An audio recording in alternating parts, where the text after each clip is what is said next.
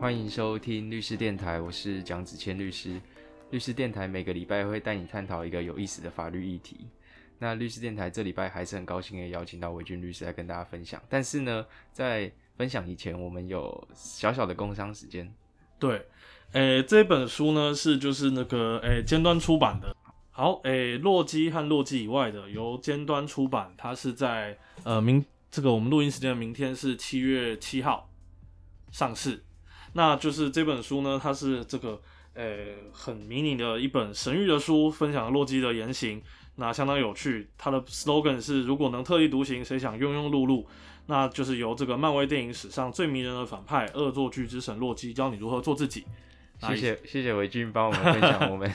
律师电台的第一次夜配。对我们的工商时间。对，那律师电台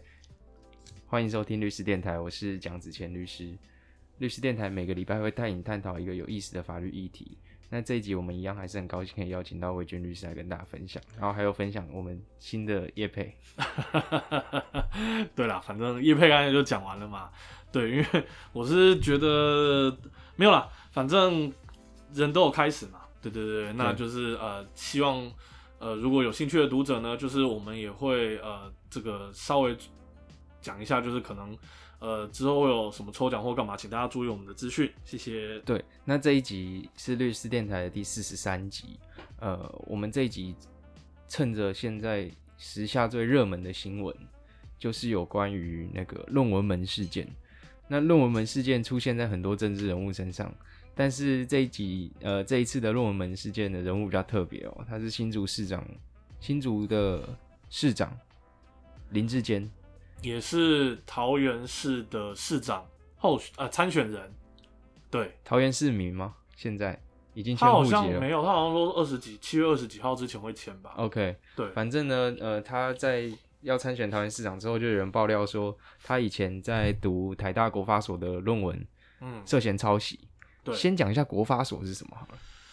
国发所我记得好像是什么国家发展研究所吧。国发所好像就是一个，嗯，哎。就是哎，很容易被人家去，呃，有一派说法认为国发所就是拿来洗台大政治人物拿来洗台大学历用的。哎，这样讲会不会很直白？呃，我我觉得，因为因为我后来看了新闻啊，就是这个我们的哎，现在是还是陆委会的主委嘛，那个陈明通，陈明通是不是国发所的扛把子呢？他指导了很多，然后很多都是这个政治人物啦，帮很多政治人物洗了学历吗？呃，我不好说了。OK，对，但是我看到一个说法是说什么，呃，在职专班是什么？不是正式的这个。学不是正式的学术研究，我个人完全没有办法认同这种说法了。对，因为其实你再怎么样，你也是挂上了台大，挂上了系所的名号。我认为不分，呃，就是等于说一般的招生或者是在职专班，其实台大。都应该要为了自己的学术产出负责，不管是哪个系所，对，不管他是不是在职生，对。当然不是因为我是正大，所以我酸葡萄说台大，没有啦，我觉得太扯。我看那个新闻说台大说，哎，从此之后我们要进行那个抄袭比对，我心想，这不是早就该做了吗？抄袭比对，我记得有有有一个系统，对，而且我我印象中，如果你如果你这个是要，呃，等于说你是要上传到图书馆，就是正大，比如说像我们正大图书馆，或是。那个国家图书馆的话，它好像都会做抄袭比对，对，所以我觉得台大你现在才有这个东西，你真是愧为台湾第一学府你真是愧为台大，那愧为台湾就是那个大学在国际排名的时候，就是通常都是台大第一名嘛，你真是愧对这个身份哎。OK，没关系啊，反正国发所就这样，哎，哎，真很贱。好好，回过头来就是讲说，呃，我们今天就先讲一下说，呃，究竟。论文抄袭会有什么法律上的责任？然后再跟大家分享一下，说，呃，你读研究所的时候，你是怎么去产出你的论文的这件事情？因为我比较难分享，是因为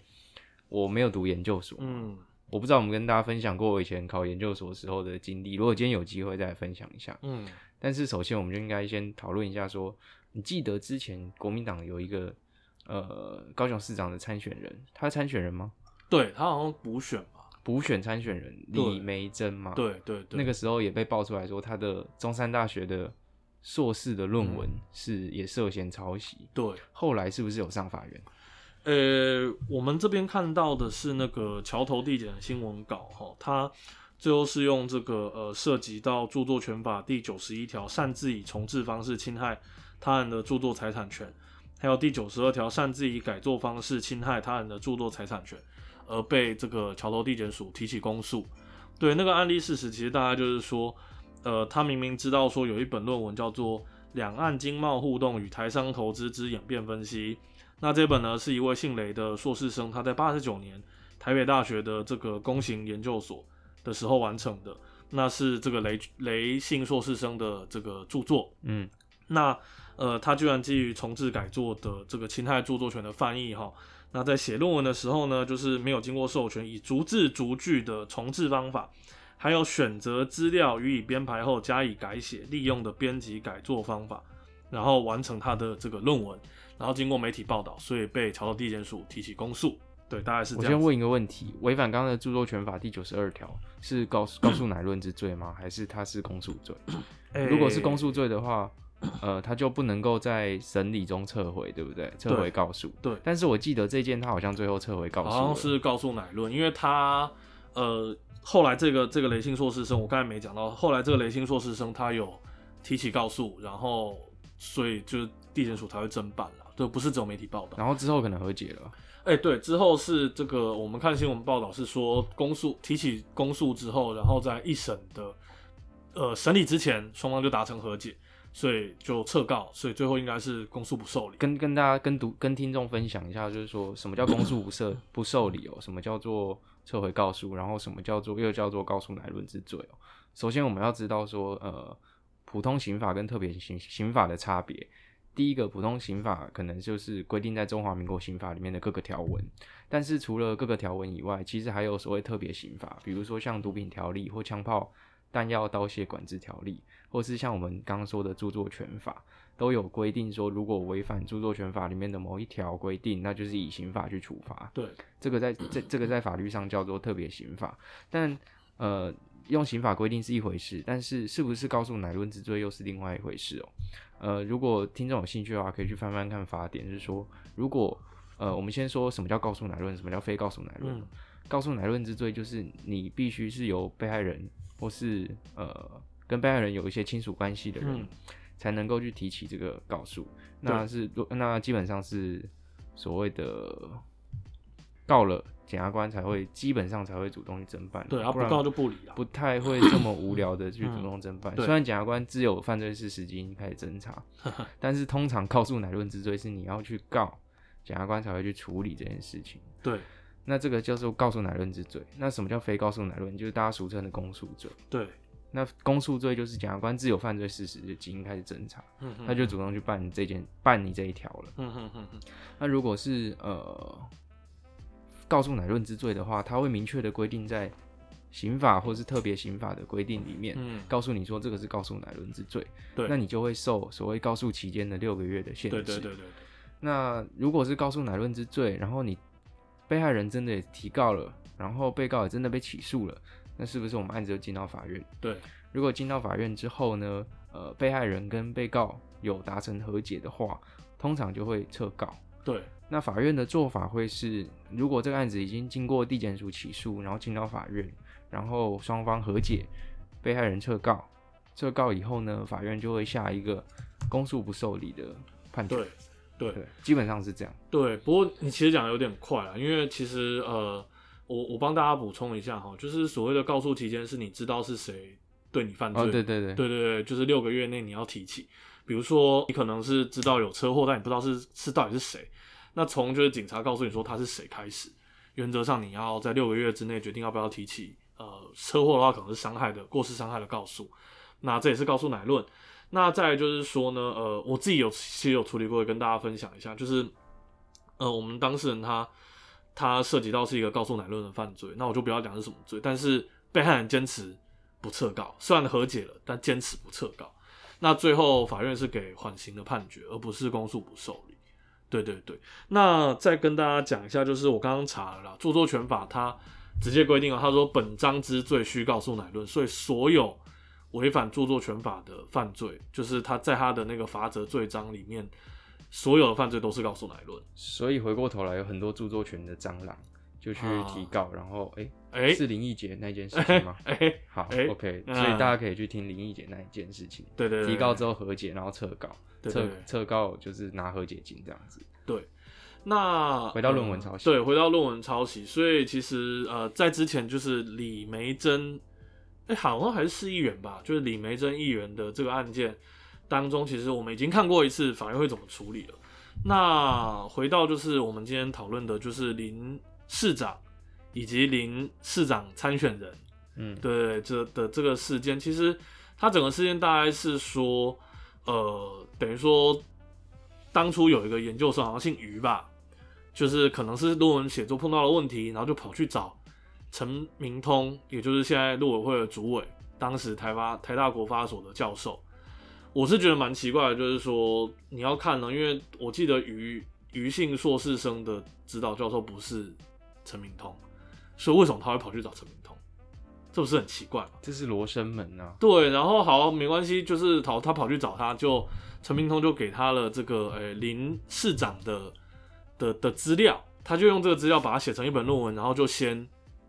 这个这个这个毕业了，对，哦就先而且还先毕业哦。对就先毕业了当时林志坚已经在产制论文当中，然后资料呢被指导教授拿去给另外一个你刚刚说的那个人。对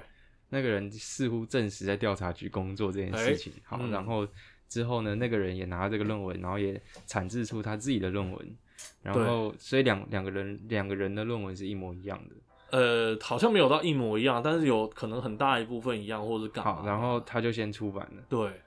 抄袭的定义到底是呃以出版这个时间点为准吗？是啊，其实是啊，就是呃，当然啦，我觉得除了抄袭之外，跟大家跟大家讲一下学术伦理的问题啦，因为呃，我有看到一个说法是，除了我刚才讲的，就是所谓的在职专班生，就是不适用严格的那个什么学术那个之后，就根本是 bullshit，怎么可以讲出这种北气的话？那如果是这样的话，那那在职专班，哎、在职专班也有很认真写论文的、哎，那我们先发半个那个硕士学位，对啊，在职在职专班发半个。对啊，我觉得不是这样啦。你在职专班，你还是要走正统的，就是学术的审查这些啊。难道你你台大在职专班学生的论文，你没有提出去做相关的那些评鉴吗？不可能吧？嗯，对啊，所以我觉得这种讲法很奇怪啊。那呃，再来就是说，其实有人讲说，哎、这个余姓硕士生的论文的谢词有提到林市长，说是林市长给的资料。哦，哎、我觉得这个不能这样子讲啦，因为你还是要引，你该引注的地方，你就是要引注啊。如果你不是自己兄弟独获之创建的话，那你就是应该要在论文里面引注出来这个东西是从哪里来的，嗯对，否则 就是抄袭。对，那呃林市长论文其实也一样。那这边当然就有很大的学术伦理的问题，我也有看过，呃，就是有一些教授在在讨论啦，我就不要讲是谁，也是国发所的教授，我有在定期追踪他，他的他的，诶、怎么讲？因为有时候是这样啦，就是说，我不知道子谦你有没有这种感觉，就是我觉得渐渐就是呃，很多网络的风气会被会被带来带去啦，然后就变成说只有可能比较大的声音跟比较小的声音，那我就会觉得说，我想要看的是还是比较中立，可以去评论一些事情的。那我觉得就是那个啦，就刘静怡教授，对国发所台大国发所刘静怡教授，我觉得他应该算是比较中立啦，嗯应该啦，嗯，对对对，所以我就有看他，他就引用一些就是相关的评论，那基本上就是涉及到学术伦理的问题。那呃，我跟大家讲一下我自己当初写论文的写法。其实呃，我的论文也有参考，就是一个学长的论文，可是其实该引入的地方我都有都有引注。对对，然后学长引用的文献，其实我也有自己再把它再找出来，再再确认过，我才引注上去。嗯，对，因为呃，当然我有跟学长讲了，我有跟学长请教过，因为学长算是我研究的议题的先河。那老师讲也没什么人要研究，所以那时候老师有跟我说可以先去看这本论文，我有看。那呃，所以当然，呃，不过我是我的论文是这样啦，就是反正稍微跟子谦讲可以啊，聊一下。我的论文是讲就是关于那个犯罪被害者的角色在刑法我们解释刑法的时候的诠释，就是等于说我们能不能参考到被害者的要素，然后去这个进而去解释在那个解释刑法的构成要件的时候去考量到。那学长的论文呢，就是他主要是在讲诈欺。那诈欺是一个非常就是其实也切合到今天的工商的题目啊，算了就不讲，就是那个呃，反正其实涉及到诈欺当中，被害者他是不是比如说他特别值得或特别不值得被保护？对，因为你可能是基于贪念啊，你可能觉得哎、就是这个反正呃，我我可以去尝试这个这个行为。那你不能说，哎、我尝试了这个行为之后，然后我反过来说，哎、你涉及诈欺，所以其实主要涉及到应该是所谓的限于错误，就是被害者到底有没有限于错误这一点，我们用犯罪被害者的角度。原来你的论文是写这个？对我的论文这个叫什么？被害犯罪被害者者学自我。你刚刚说那个诈欺好像有一个理论是什么？被害者要自我负责还是类似类似，限于错误要自我负责理论？对对对对对就是说啊，你应该要去查证啊，或是怎么样的。对对对。对但是我记得那个理论，我自己讲一下，它是少数说，它是少数说，嗯因为如果你这个理论踩下去的话，第一个，我们人民制定法律 就是希望国家可以靠这个法律去保护被害人嘛。对。那你反而会因为你被害人今天没有主动去查证，或是你被害人没有这么聪明，或是你的被害人没有呃，就是其实就没有主动查对证的能力，或是你的被害人智识比较没有这么的这么的高，而受骗上当的话，反而去归责于被害人说，诶，为什么你当初没有怎么样，没有怎么样，对。怎么样，所以你才会被骗。对对對，或者说啊，，你是因为贪念，或是怎么样怎么样，你才会被嗯。骗，所以你应该也要有点像是民法的，你也要负与有过失的责任。对对对，但是对这毕竟是少数说，对。对，呃，不过我是更有野心一点啦，我是想要把这个要件就是广泛的适用到刑法其他的罪名，除了诈欺以外，除了诈欺，对，那可是，在诈欺的部分，其实因为学长是先河，而且学长也做得很棒，所以其实我在这部分就是我都有参考学长的论文。那当然，我有去看自己的文献，呃，一些我那时候是看德文文献啊，然后再把德文文献的一些哎、新的，你看得懂德文哦、呃，硬硬破解可以啦。对，我们那时候就是研究所老师在上课的时候有教我们硬破解的方法。其实说穿了也很简单，就是先找主词，再找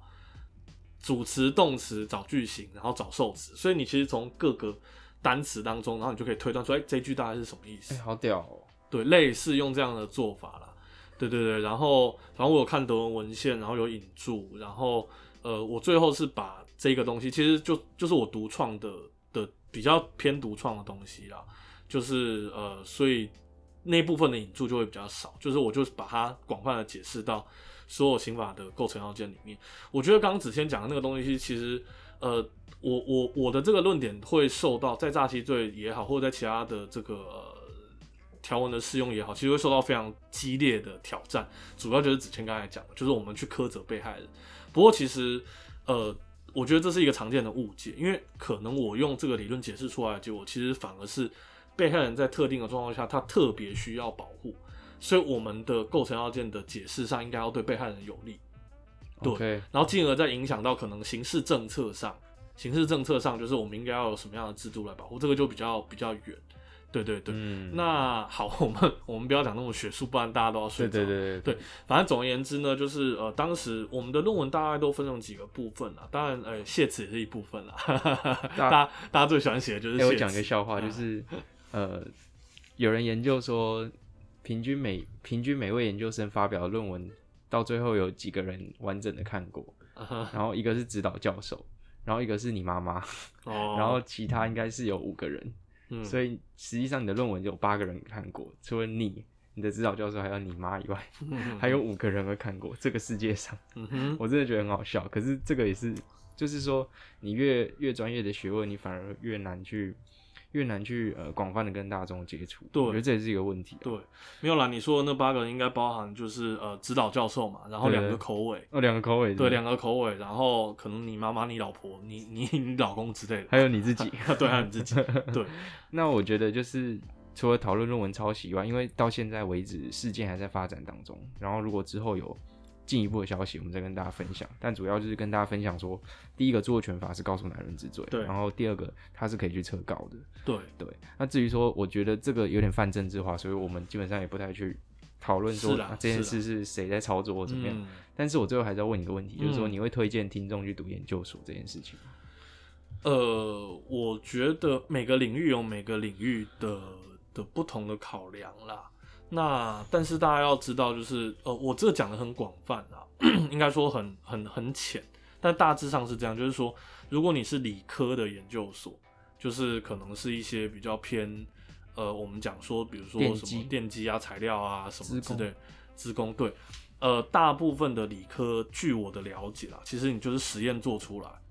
然后你就可以毕业，你就可以写论文，所以它的时间就会比较短。那可是大家知道，就是社会科学的研究所的论文可能就会比较没有那么好写，就因为我们不是做实验。当然，除了做实验之外，会有像也会有很多像我们今天讨论的，就是林市长论文，就是他是用问卷，可是你的问卷的设计、你的调查的结果，其实这些也都是呃你的好像是另类的实验，对，其实也是另类的，对社会科学的实验，其实那也是你论文的主干啊。那我想这也是为什么就是这件事情会引发这么大的争议，因为你论文的主干 是一样的嘛。对对，那我呃无论如何呢，其实嗯，就法律啦，我们既然是律师殿堂，我们就讲法律嘛。法律的研究所的话，我觉得呃当初男生的考量主要可能还是会涉及到兵役了，那现在可能没这个问题。记得我们之前有讲过，对就主要男生读法律嗯研究所的考量，可能是为了要就是好好准备考试。对，我不希望试说中间得有一段时间的空白，我再重新回来准备考试。嗯那可是其实我觉得法律的研究所也有好处，是它会帮助你做研究，就是至少比如说你针对呃不管是刑法也好，民法也好，那甚至是我们讲说呃这个呃财财财法，就是呃财经法，比如说一些公司法啊、票据法等等，就是你会在某一个领域变得专门。那变得专门之后，其实即使这些东西，呃，不见得全部，就像我刚才讲我论文的部分，不见得全部可以用到你未来的工作上。可是呢，至少你在就是做研究的过程当中，你去做研究的方法，就是还有你的很重要的四个字，我觉得读法律最重要的四个字就是问题意识，你会养成。嗯对，你会知道说，哎、这这个可能是涉及到什么问题，那你会知道怎么去找资料，怎么去做研究，就是说比较严谨的呃学术的训练。嗯，所以既然是比较严谨的学术训练，